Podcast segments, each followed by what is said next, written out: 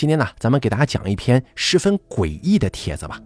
这个帖子曾经出现在天涯论坛上，名字叫做“怎样独自玩耍”。哎，这个故事很有意思啊，它是一篇特别特别诡异的外国都市传说。故事的原文啊是英文，最早出现在2014年的美国的一个论坛上。因为这个原作者发的时候啊顺序特别乱。后来呢，就让咱们这边啊直接给翻译过来了，也没做任何修改。大家听着可能有点奇奇怪怪的啊，大家多担待着听吧。那么下面呢，咱们就给大家讲述一下这篇国外论坛的帖子的原文。本故事节选自天涯论坛，由大凯为您播讲。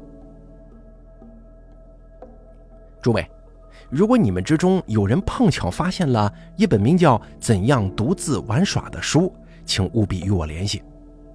要是我手里的这是唯一的孤本的话，那可真会吓到我呀！我是从一家网站上订购的这本书，那个网站好像叫做 Barnes and Noble，我记不太清楚了。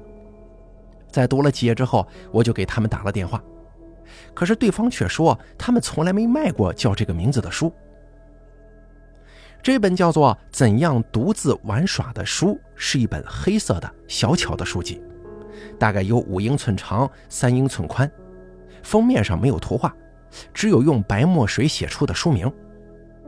这书中的内容啊，似乎是直接用手抄本复印出来的，甚至连页码都没写。这第一页上虽然写着书名，但是却并未标明作者跟出版社是谁。是的，真的什么都没有。在网上输入书名进行搜索的结果，也是一片空白。我连这本该死的书究竟是谁写的都不知道。全书的内容被划分成了一个个小章节，每一章讲的都是进行某种游戏的方法。这些章节虽说是按照数字进行编码的，但实际的排序啊，却似乎毫无规律可言。事实上，“游戏”这个词本身未必准确，因为怎样独自玩耍这本书中所记载的玩法实在是太奇怪了。而作者所描述的游戏，也都是笔者我从未玩过的。说实话，这些所谓的游戏当中，有一部分听起来更像是在进行某种仪式，而且通通得由玩家独自一人进行。哎呀，一想到这一点，就不禁让我有点儿，怎么说呢，毛骨悚然吧。好吧，接下来啊，我就列举一些书中提及的游戏，看完之后，我相信诸位听众朋友。就能够明白我的意思了。这本书的第二十三章讲述了一个游戏，叫躲藏。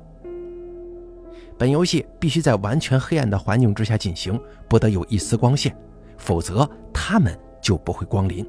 这个“他”是动物“他”。请您务必确保家中没有任何光照。如果你的住宅不止一层，那么每层楼都必须完全笼罩在黑暗之中。这个所谓的完全黑暗，指的是当你睁开和闭上双眼的时候，所看到的景象完全相同。当黑暗笼罩一切之后，找到一个面朝东北方向的墙角，然后站在离那里刚好两英尺的地方，用双手遮住眼睛，并且从一开始报数。如果你一直数到一百都没有发生任何事情的话，那就说明游戏失败了。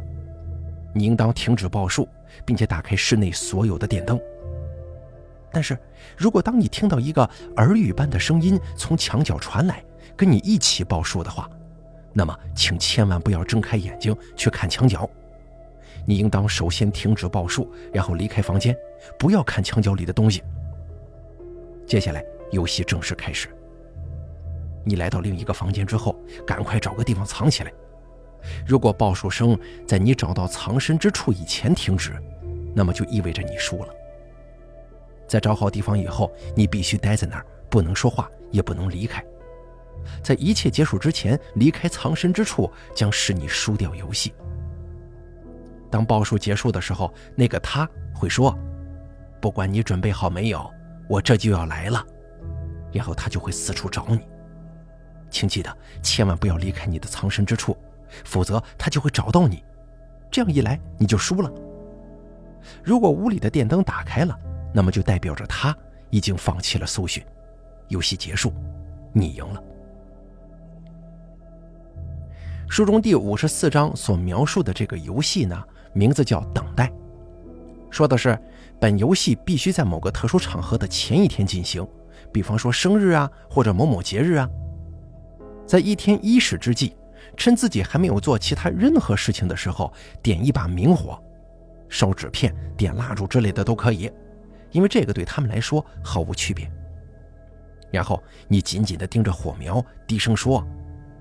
明天是一个特殊的日子，让它变得真正特殊起来吧。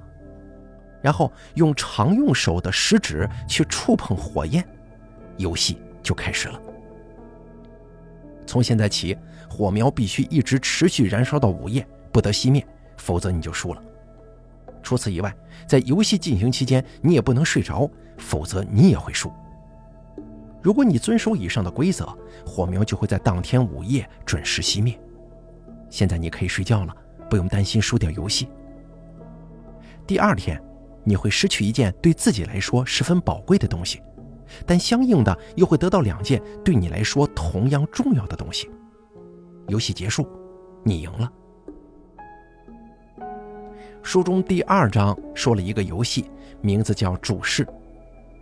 本游戏可以在任何时间进行，无需特殊条件。走进一个室内有一人以上的房间，然后选择一个人，并且盯着他的脸看，直到他跟你四目相对，然后游戏开始。在接下来的半个小时里，你绝对不能把目光从那个人身上移开，也不能让他走出你的视线。如果他离开了你的视线，你就会输掉游戏。假如你能盯着他看上整整三十一分钟，他就会走过来问你叫什么名字。现在还不要回答。要是你在此时对他开口的话，那么你也输了。在等待三十秒之后，一秒不多，一秒不少，三十秒之后，那个人就会问你是不是认识他。你要回答说：“是的，但你不知道我的名字。”那接下来他会问你他叫什么名字，然后你告诉他自己脑海当中浮现出的第一个名字。如果你说出了另一个名字，或者报上自己的姓名。那就意味着输掉游戏了。对方在听到你所说的名字以后，对方就会相信那正是他自己的名字。如果你说出了自己一位熟人的名字，那位熟人的名字会变成对方原先的真名。游戏结束，你赢了。书中第四十一章描写了一个叫“永不”的游戏。本游戏应当由玩家独自一人进行。并且游戏期间，周围的气温必须为三十华氏度，约合零下一点一摄氏度。建议在进行游戏的时候身穿大衣或者其他厚实的衣物，以便御寒。在找到适合进行游戏的地点之后，你必须面朝北方盘腿坐下，保持住这个姿势，一动不动地静候八分钟。如果什么都没有发生，那你就必须站起身来，走到至少一英里以外的地方去。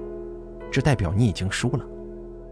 如果你听到有谁在低声呼唤你的名字，就赶紧站起身来说：“我在这里。”然后那个声音就会对你低语，问你最想要的东西是什么。但是你可不要回答这个问题呀！如果你回答了，那么你的愿望虽然会得到满足，但相应的也会付出极高的代价。又过一分钟之后，那个声音会问你最害怕的是什么，你要回答。我希望那件事儿永远不要发生，然后重新坐下，闭上双眼。接下来你会觉得全身先是发热，然后又发冷，静待这些感觉消失，随后站起身来，走到两英里以外的地方去。如果你遵守上述规则，那么你最害怕的事情就永远不会发生了。游戏结束，你赢了。书中第二十五章。讲述了一个叫做“害怕”的游戏。本游戏必须在凌晨三点二十五以前进行。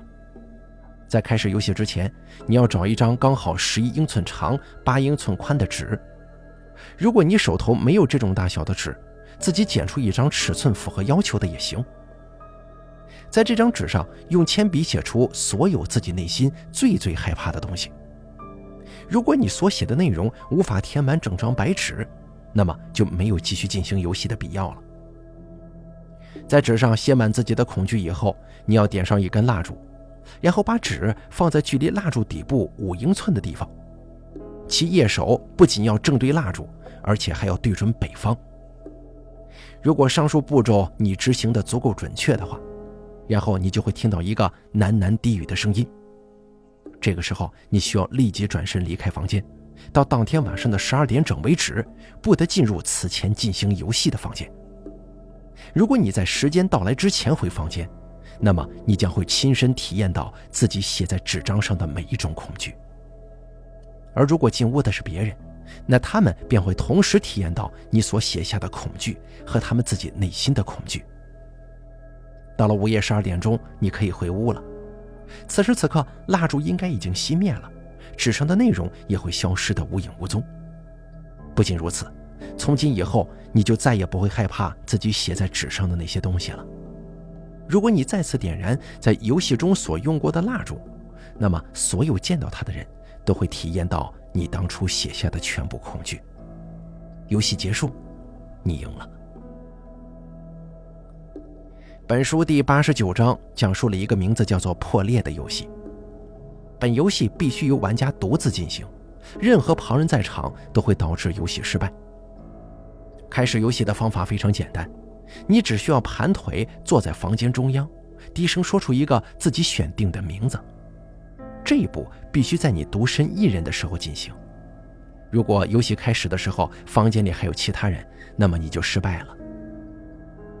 当游戏开始的时候，一枚黑色的国际象棋棋子会出现在距离你十英尺以内的地方，那是一枚卒棋，而你必须在它出现后的一分钟之内找到它。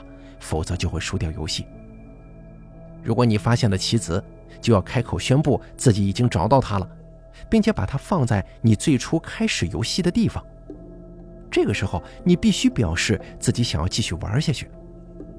这样一来，另一枚黑色的卒棋就会出现在距离你十英尺以内的地方，而你则要在一分钟之内找到这枚新的棋子。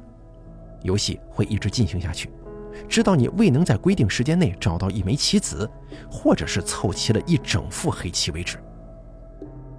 你每找到一枚棋子，你的人格、体态和生活方式都会发生重大的变化。在你找齐了八个卒、两个车、两个马、两个象、一个后跟一个王以后，就会被告知停止游戏。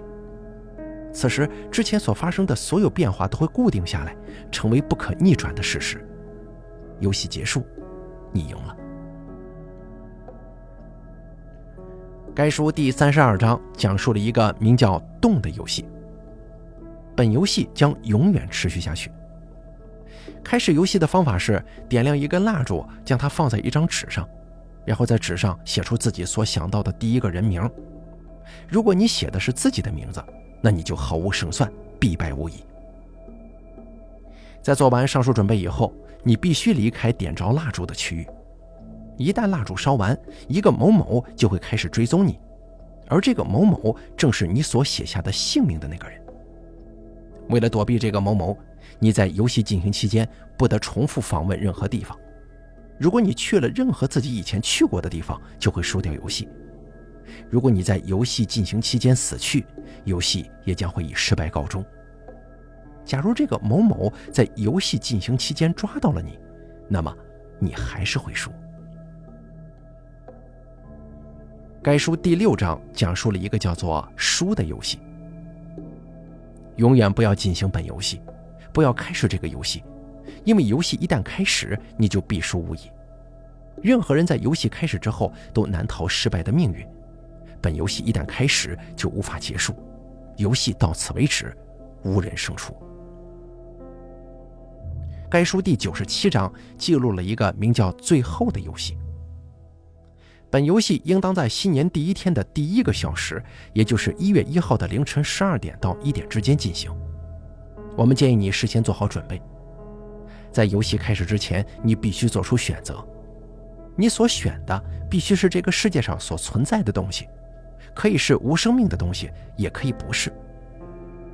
在新年第一天的第一个小时的第一分钟。你必须把自己所选的物体拿在手中，在游戏进行期间绝对不可以松手。如果你的双手在游戏中的任何时间点离开物品，那就意味着你输了。当新年第一天第一个小时的第一分钟结束的时候，请闭上双眼，低语说：“此刻你化为灰烬，在永恒中长存。”不要松手，否则你会输掉游戏。当新年第一天的第一个小时结束的时候，你手中的物品会开始燃烧，在它彻底烧成灰烬之前，绝对不要松手。此后，你必须把每一粒灰烬都收集起来，放在一个可以看见内部的容器中。如果你把容器的开口封死，那游戏就会以失败告终。现在，把容器放在窗口附近。在新年第一天结束之际，某某会来到你家取走灰烬。如果你在这个时候看到了他们，那你就输了。某某离开的时候会留下一个用黑色陶土制成的罐子，以此取代盛有灰烬的容器。从这一刻开始，在每个新年的第一天，你所选的物体都会在这个黑陶罐边出现，直到永远。即使陶罐被开启或遭到破坏。新的罐子也会在第二年出现，这种现象将会一直持续到你死去的那一天，也就是你与自己所选的物品重聚的日子。游戏结束，你赢了。该书第四章记录了一个名叫“黑暗”的游戏。本游戏应当在完全黑暗的环境下进行，建议选择夜晚。在开始游戏之前，你首先得决定自己想要让哪个房间被黑暗笼罩，然后你必须消除该房间内的一切光源。在游戏进行期间，绝对不能让一丝光线进入，不论是自然光还是人造光源，通通不行。在准备妥当以后，请走进选定的暗室，盘腿坐在房间中央，闭上双眼说：“愿黑暗降临此地，与我共舞。”如果没有人回答你，那么，请检查房间，确认没有任何光源以后再试一次。假如一切顺利的话，你会听到有个声音在对你低语，所说的内容却是你无法理解的。但是不要紧，记住不要对他说话。如果你对他说话或者睁开双眼，那你就输了。在那个低语声持续了两分钟以后，四周就会安静下来。现在你要站起身并离开房间。现在这个房间已经成了一处黑暗之地，没有任何光线能够穿透室内的阴影，也没有任何人能看见屋里的情况。一切进入房间的光明都会被吞噬掉，永远消失。所有企图进入房间的人都无法得逞，而一切将这黑暗之地封锁起来的努力也都会以失败告终。假如有任何东西从黑暗中逃出来，那就意味着你永远失败了。游戏。到此结束。该书第二十九章讲述了一个名叫“开始”的游戏，一切都由此开始。此事只能从头讲起，而这里就是全书的开头。从现在起，游戏已经开始了。作为玩家，你所要做的只是聆听。你要仔细听好，因为稍有失误就会让你输掉，而失败的代价是多种多样的。记住，不要失败。作为此书将来的主人，你的职责便是仔细阅读每一页，并认真理解书中所描述的每一种游戏背后的深意。如果你拒不履行职责，那么你就会失败；如果你企图逃避，游戏也会以失败告终；如果你想推卸责任，那你还是会失败。这就是你的责任，不要失败。帖子写到这儿的时候啊，笔者说了一句话，说：“我想这应该是全书的开头。”那为什么它会出现在那么多页之后呢？真是够莫名其妙的。二零一四年二月七号，我就知道当初书被送来的时候，快递纸箱子还在。我刚刚从地下室里把它翻了出来，在一番检查之后，我居然发现了一条寄信人的地址。这个地址位于密歇根州，从我这儿开车过去只要五个钟头。我本想查出他们的电话号码，但结果当然是一无所获了。要不是现在的气候并不适合驾车旅行，我肯定会立马趁着放假赶过去看个究竟。也许我得等到天气变暖再说。目前我所能做的就只有继续读下去，并把书中的内容发到网上。该书的第十章记录了一个名叫“考验”的游戏。第一场考验会在你认为自己已经准备好了的时候开始。就在第一场考验开始的那天晚上，你会做一场梦，你会梦见自己在空中翱翔，穿过一团团浓烟、灰烬与尘埃。你会想要低下头来看看究竟是什么在冒烟，但记住了，千万不要往下看。如果你将目光投向地面，就会看到未来。一旦你看到了未来，就会不由自主地降落。一旦你降落了，就不得不留下来，以便搞清楚这里到底发生了什么事儿。你会开始寻求答案，不要降落。一旦你找到了自己所追求的答案，你就会意识到，这边的字迹啊是非常模糊的，原作者无法辨认。这样一来，你就再也不会从梦中苏醒了，因为即使醒来也毫无意义。从此往后，一切都将毫无意义可言。如果你最后醒来了，就会在身边发现完成考验的奖品。你要把它放在一个安全的地方。这只是十次考验中的第一次。一旦你完成了这次考验，就再也没有回头路可走了。考验已经结束，你赢了。该书第八十四章记录了一个名叫“年龄”的游戏。本游戏应当在每个月第一天的傍晚八点三十五到八点五十分之间进行。在游戏开始之前，准备一根蜡烛、一把刀和一张纸。在八点三十五分准时点亮蜡烛，开始游戏。接下来的四分钟之内，你要在纸上反复书写自己脑海中第一个出现的数字，能写多少遍就写多少遍。如果你写下的数字并不是自己最初想到的那个，就会输掉游戏。在这四分钟过去以后，你必须停笔等待三分钟。如果你没有及时停止，那你就输了。三分钟结束之后，拿起刀子，将刀刃伸进蜡烛的火焰中，并保持整整七分钟。在此期间，要注意让刀刃均匀受热。七分钟过后，请熄灭蜡烛，并用刀刃接触纸张的右下角。如果以上步骤执行正确，你面前的纸就会立即着火，烧得一干二净。如果它到八点五十分还没有熄灭，那这把火就会永远燃烧下去，也就意味着你输掉了游戏。在纸烧光以后，拿起刀子，把它举到蜡烛前方。假如一切顺利的话，一股力量就会引导你的手在蜡烛上刻出你所选的数字。从这一刻开始，这根蜡烛将永远不会燃尽。如果你当着任何人的面把它点亮，那个人的年龄又与蜡烛上所刻的数字不符，那么他的生理年龄就会变得跟这数字相同。此后，蜡烛将自行熄灭。如果那个人的年龄原本就跟数字相符，那么此处书籍当中的原文无法辨认。后面写“游戏结束，你赢了”。下面的这段话呀，是这本书的拥有者所写的。他说。今天是二零一四年的七月二十二号，我诅咒这本该死的书。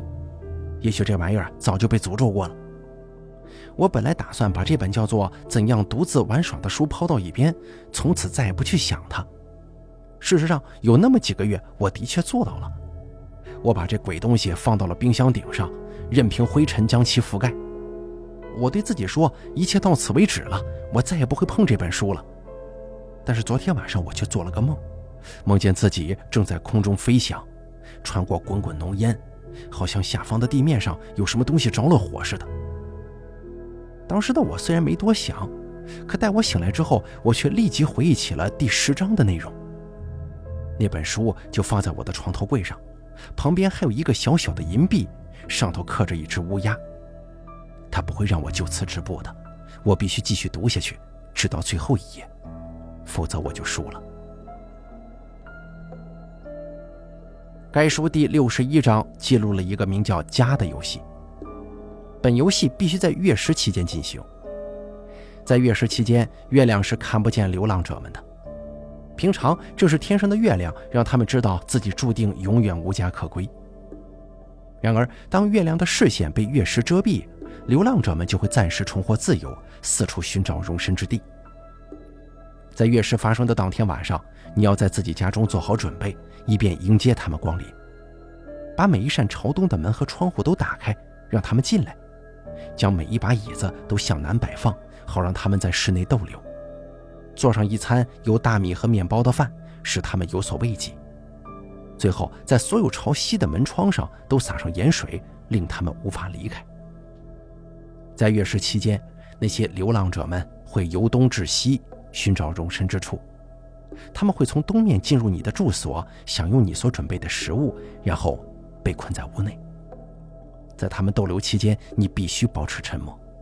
如果你跟他们说话，那么你就输了；假如你注视他们，你也会输掉。在月食结束以后，那些流浪者们会问你为什么要困住他们。记住了，千万不要回答，否则他们就会强迫你与他们一起浪迹天涯。如果你继续保持沉默，他们就会停止流浪，在这里定居下来。至此，游戏结束，你赢了。该书第七十三章记录了一个名叫“屏蔽”的游戏。本游戏在任何时间均可进行。拿一张纸，把它裁到恰好三英寸宽，五又八分之三英寸长，在纸张相对的两边上各剪一个小口，下刀处要选在离直角四英寸的位置。沿着这两个刀口之间的支线折叠纸张，注意要在折叠处留下明显的印记。这样的话，你的信就准备好了。在折痕两边中较大的一部分纸面上反复书写同一个单词，直到写满为止。这个单词必须是第一个出现在你脑海中的字眼，否则你就输了。如果你所写的内容中包含一个以上的单词，那你也会输掉游戏。在纸的这一边完全写满以后，把你的信重新折叠起来，放进一个信封内，用蜡将信封封好。并且在收信人处写上什么什么的名字，此处原书当中字迹模糊，笔者无法辨认。当天晚上，把信封和一盎司白糖放在离你睡觉的地方十英尺之内。第二天早上，信封跟白糖都会消失。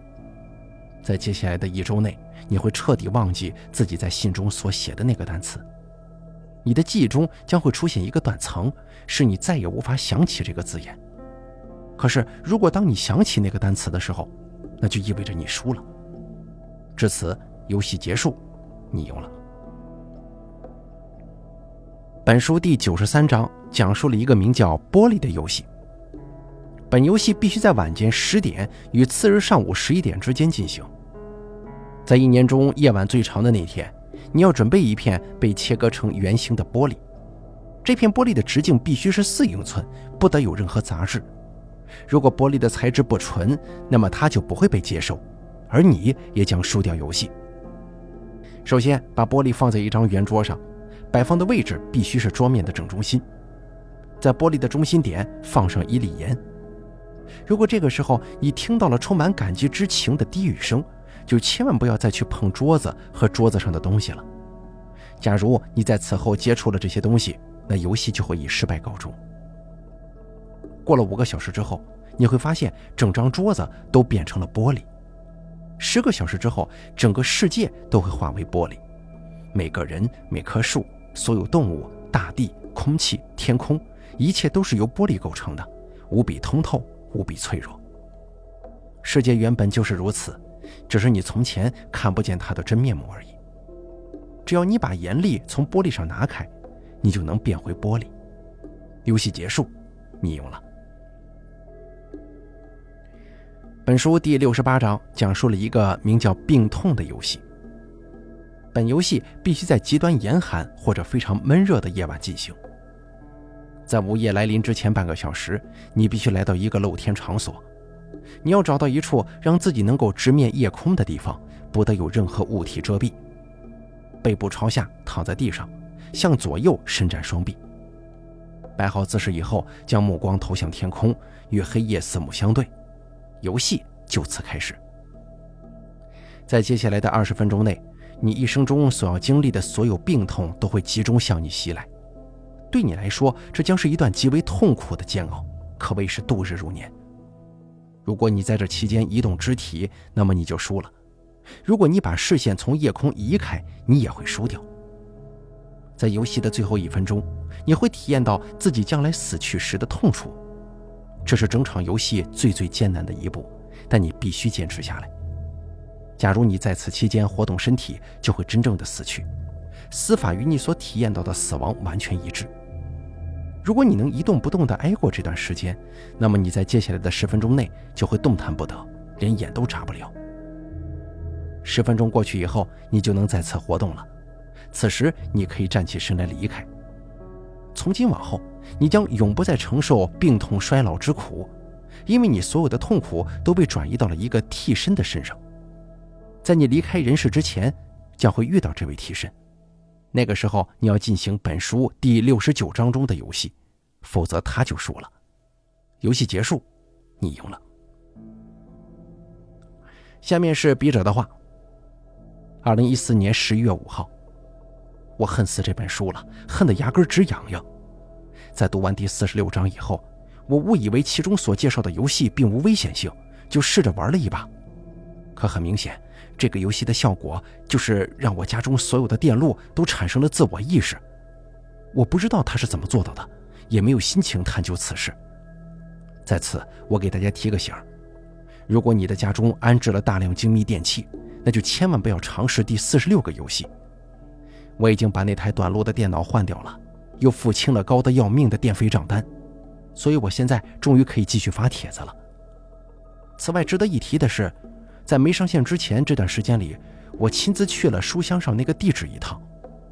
目前我还不知道那里究竟发生了什么，但有一件事是可以肯定的：我一点都不喜欢自己发现的东西。二零一四年十一月九号，我已经别无选择了，我只能再去那个鬼地方一趟。我必须确定一下自己是不是搞错了地址。到头来，此行只是再次确认了上次的所见所闻。发件人所在的地址是一栋破败不堪的起屋，有些墙壁早已倒塌，幸存的几面墙也是掉漆严重。仅剩的几件家具上布满了老鼠咬出来的窟窿，坐垫里的棉花几乎被掏空了，有些位置的地板已经塌陷，黑洞洞的裂口直通地下室。在我上次来到这里的时候，有人曾经劝过我不要进入这栋房屋。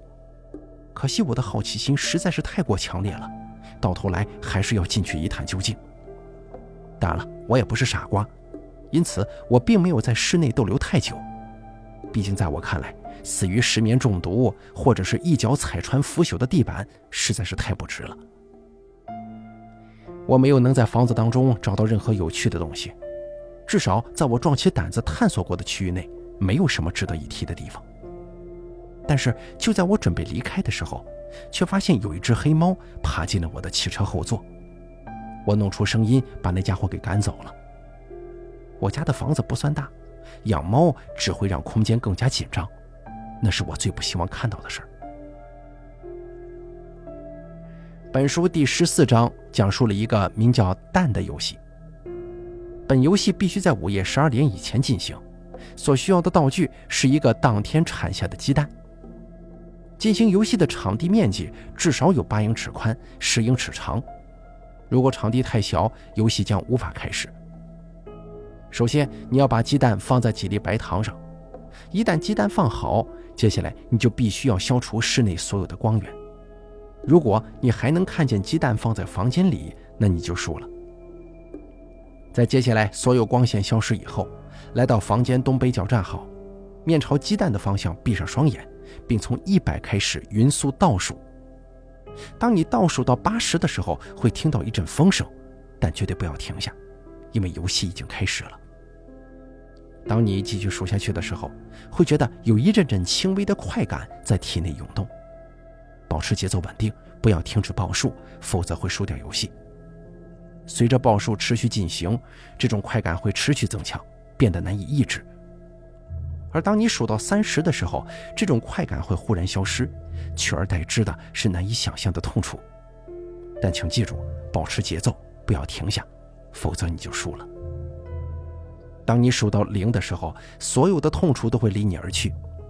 此时你要停止报数，并立即离开房间，将房间的入口封好，在接下来的三十五天中不得进入。如果你在三十五天过去之前回到室内，就会输掉游戏。在三十五天过去之后，你必须回到室内，打开电灯。如果鸡蛋看上去已经孵化了，那就把它扔掉，继续过你的日子吧。然而从此以后，一股抵挡一切的平静感会在你心中萌生，仿佛有什么人在守护着你一样。这番恬静将会一直持续到你离开世界的那一天，也就是你与自己的守护者相会的日子。可如果你没能把房间封死，或者忘了规定时间回来，那么鸡蛋还是会裂开。从此以后，你会时不时的从余光中看到东西，还会觉得老是有人跟踪自己。万一发生了这种情况，你就必须进行第十六章中所介绍的游戏，否则就会输掉。游戏结束，你赢了。第六十三章讲述了一个名叫“扭曲”的游戏。本游戏必须由他人代替你进行，你必须说服自己的替身进行游戏。在游戏开始的时候，你的替身手中要有一卷麻线，还必须穿上长袖上衣和长腿裤。如果能让他穿上鞋子、戴上帽子和手套，就更好了。这位替身必须站在你的视线之内，但你却不能让他看到自己。如果他能看到你的话，那你也就输了。接下来，替身要将麻线缠在自己的脚踝上，先缠左边，再缠右边。随后，他必须以同样的方式在自己的手腕上也缠好麻线，并将余下的线卷展开放在脚边。最后，这位替身应当背部朝下平躺在地上，将双手放置于胸前。在保持这个姿势三十秒以后，替身将会消失，只留下一身衣服。游戏开始。这个时候，你可以走到衣服所在的地方，然后拿起地上的麻线，用它在衣服周围围成一圈，并且把末端系死。如果麻线被人移动，或者是线圈在衣物被取出期间遭到破坏，那么你的替身就会输掉游戏。线圈做好以后，你就可以把衣物取出，摆弄成自己所喜欢的模样。在此期间，绝对不要穿上这身衣服，否则你就会输掉游戏。而你的替身将会成为新的玩家。把替身召唤回的方法是把他的衣服放回圈内，然后把线圈点燃。当最后一根麻线烧完的时候，他就会穿着那身衣服重新出现。此时，你对衣物所做的任何变动都会被转移到他的身体上。如果线圈内的衣服没有凑齐，那么替身就会失去相应的肢体。如果衣服没有摆在一起，那么替身就会被分尸；如果衣服被扭曲或者切开了，那么替身也会遭遇同样的命运。至此，游戏结束，你赢了。好了，这位外国网友的帖子到这就结束了。之后啊，再也没有他什么消息传来了。这篇文章的翻译人员看完之后啊，觉得可能听故事的或者看故事的朋友们都想试一试其中的某项游戏。但是在此啊，也得提醒大家一句：这本书的作者很可能是一位某个患有严重心理疾病的人所写的，其中的内容啊，可能会让人产生一种很不好的所谓的暗示。所以，即便咱们所获得的内容并不完整，也完全不建议大家随便尝试。啊，毕竟古人都云了，不作死就不会死啊。建议大家当个故事听听，看看热闹，体会一下那种阴森森的寒冷，就够了。